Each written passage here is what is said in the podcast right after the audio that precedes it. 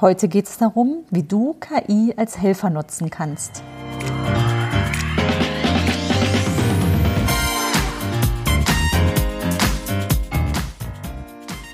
Herzlich willkommen zum Podcast Chancen denken, wie wir die Zukunft leben wollen.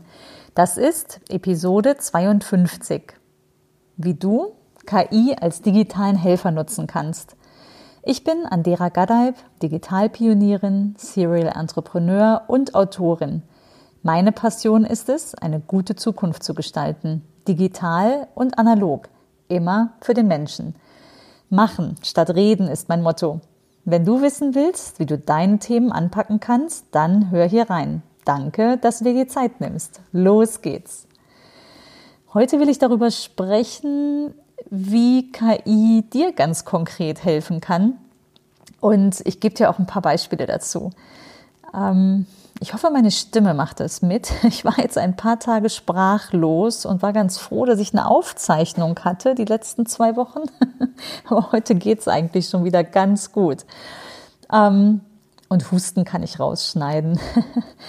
Äh, KI als digitaler Helfer. So, ne? KI heißt künstliche Intelligenz und klingt jetzt erstmal ganz hochtrabend, wird auch viel verwendet in verschiedenen Kontexten, wo irgendwie eine herausragende Software eine heraus, im besten Fall herausragende Leistung bringt, weil künstliche Intelligenz sie so intelligent macht ja, wie intelligent das dann ist, das kann man am besten selber herausfinden. Da gibt's zig Beispiele. Bots nehme ich ganz gerne, ne? so Chatbots kennst du vielleicht. Da ist dann künstliche Intelligenz dahinter. Und äh, was heißt das? Äh, die künstliche Intelligenz versucht zu verstehen, wenn du beispielsweise bei deiner Online-Bank bist und du hast eine Frage, was sich auf der Seite nicht direkt erschließt. Und du möchtest ja nicht die Hotline anrufen, sondern probierst es dann mit diesem Chatfenster, wo dann manchmal zumindest zunächst kein Mensch sitzt, sondern ein Chatbot, also ein möglichst intelligenter Algorithmus. Und du stellst da deine Frage und dann kommt eine Antwort, in der Regel so ein Verweis auf ein äh, auf FAQ oder auf einen bestimmten Text. Und im besten Fall hat er dann ein bestimmtes Keyword gefunden, also einen Begriff, den du da eingegeben hast, also zum Beispiel Baufinanzierung. Das ist noch nicht besonders intelligent, ne? weil das ist ein bisschen wie eine Suche. Der schaut, äh, gibt es Begriffe, zu denen ich hier eine Antwort habe, sprich eine Seite, wo weitere Informationen sind. Und im besten Fall ist die Antwort dann so in, in halbwegs natürlicher Sprache äh, formuliert. Also du suchst nach Informationen zur Baufinanzierung, folge diesem Link und da findest du die Antwort. Äh, manche sind auch in der Lage, noch ein Gespräch zu führen, Gespräch in Anführungsstrichen. Aber eigentlich sind die relativ schnell am Ende mit ihrem Latein, weil du kannst dir das so vorstellen, dass jede künstliche Intelligenz erstmal gefüttert werden muss, lernen muss, auf was für Situationen, auf was für Fragen, Kommentare sie gefasst sein muss. Und äh, das, ich sage immer, es ist so das Verhältnis von, von Kosten und Nutzen, das in einem guten Verhältnis stehen muss. Ne? Also der Aufwand, das System zu trainieren im Vergleich zum, äh, zur Ersparnis, die dann das Unternehmen hat, beispielsweise, indem sie dir nicht äh, einen echten Menschen auf die andere Seite setzt und dann, was weiß ich, wie viele tausend Antworten am Tag äh, manuell geben muss, sondern sie mal die, die häufigsten Fragen vielleicht maschinell beantworten kann. Kann man machen, funktioniert auch vielleicht manchmal ganz gut. Ich sage, äh, man muss auch ein bisschen aufpassen, wie man mit seiner eigenen Marke umgeht. Also es muss schon recht zuverlässig laufen. Und äh, wie gesagt, der Aufwand ist nicht ohne. Ich habe das Thema vor äh, zwei Wochen mal aufbereitet, so einem kurzen Newsletter, den ich geschrieben habe. Und da erzähle ich jetzt gleich auch noch ein bisschen mehr zu, weil da ist was ganz Schönes passiert. Ich habe dann so Revue passieren lassen. Es ist tatsächlich fast 20 Jahre her, dass, dass ich das erstmal selbst mit solchen, mit solchen äh, Bots, ne, intelligenten Algorithmen angefangen habe zu arbeiten. Tatsächlich habe ich es im Studium in der Wirtschaftsinformatik auch schon gelernt. Die gibt es schon super lang. Der älteste ist Eliza aus den 60ern. Der war dazu gedacht, so ein medizinisches Fachgespräch zu führen. Und jetzt gibt es viele Ansätze. Wir haben es damals als Interviewer probiert. Also wir wollten die, die KI, also so ein Bot als Interviewer einsetzen, der dann Fragen stellt, nicht beantwortet. Und am Ende hat es aber kein Kunde bezahlt. Also wir sind damit gescheitert, weil der Aufwand, so eine Umfrage, eine Bot-Umfrage zu programmieren, immer wieder individuell, immer wieder auf die einzelnen Erfordernisse gedacht, das funktioniert nicht, das ist viel zu aufwendig und lohnt dann den Aufwand nicht. Was schon eher geht, ist heute ein in kleineren, äh, konkreten Abschnitten. Aber dazu vielleicht ein, ein anderes Mal mehr. Warum erzähle ich das? Weil KI findet man so als, als Anwender. Ne? Also man hat es dann vielleicht eben mal mit einem Chatbot probiert, eine Frage beantwortet zu bekommen. Aber die Frage ist ja, kann sie dir auch nützen? Ne? Kannst, kannst du in irgendeiner Form schon etwas mit guter Software, die KI gestützt ist, tun? Und ja, da gibt es was. Also zum Beispiel transkribiere ich meine Podcasts äh, vollautomatisch, sagen wir mal nahezu vollautomatisch, mit einer Lösung, die heißt Sonics AI. Verlinke ich auch gerne in den, in den Show Notes. Und davon habe ich auch in dem besagten Newsletter geschrieben. Und der geht immer, geht immer freitags, mittags raus.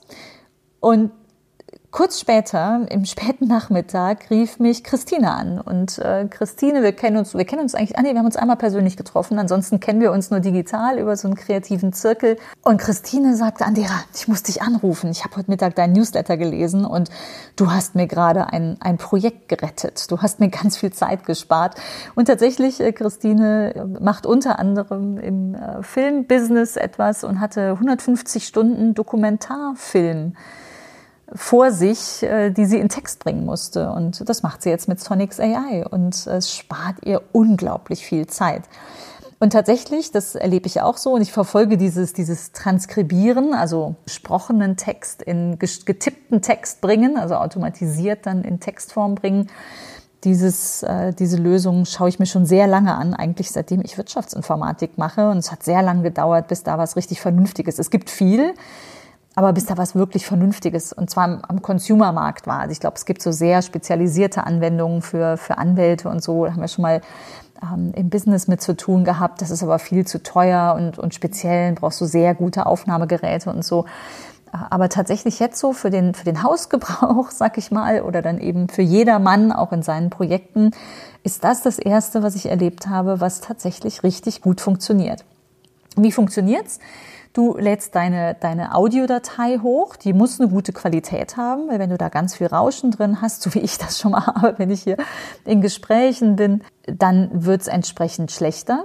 Aber wenn du eine gute Audioqualität hast, also keine Ablenkungen im Hintergrund, dann versteht tatsächlich das System ziemlich gut deinen gesprochenen Text. Also bei meinen Audios für den Podcast, die ich einspreche, so wie jetzt, liegt die Erkennung über 90 Prozent. Ist auch ganz schön, du lädst was hoch und äh, er sagte dann direkt so, ja, ich bin mir zu 92 Prozent sehr sicher und dann noch vielleicht zu 5 Prozent halbwegs sicher und der Rest ist dann eher unsicher.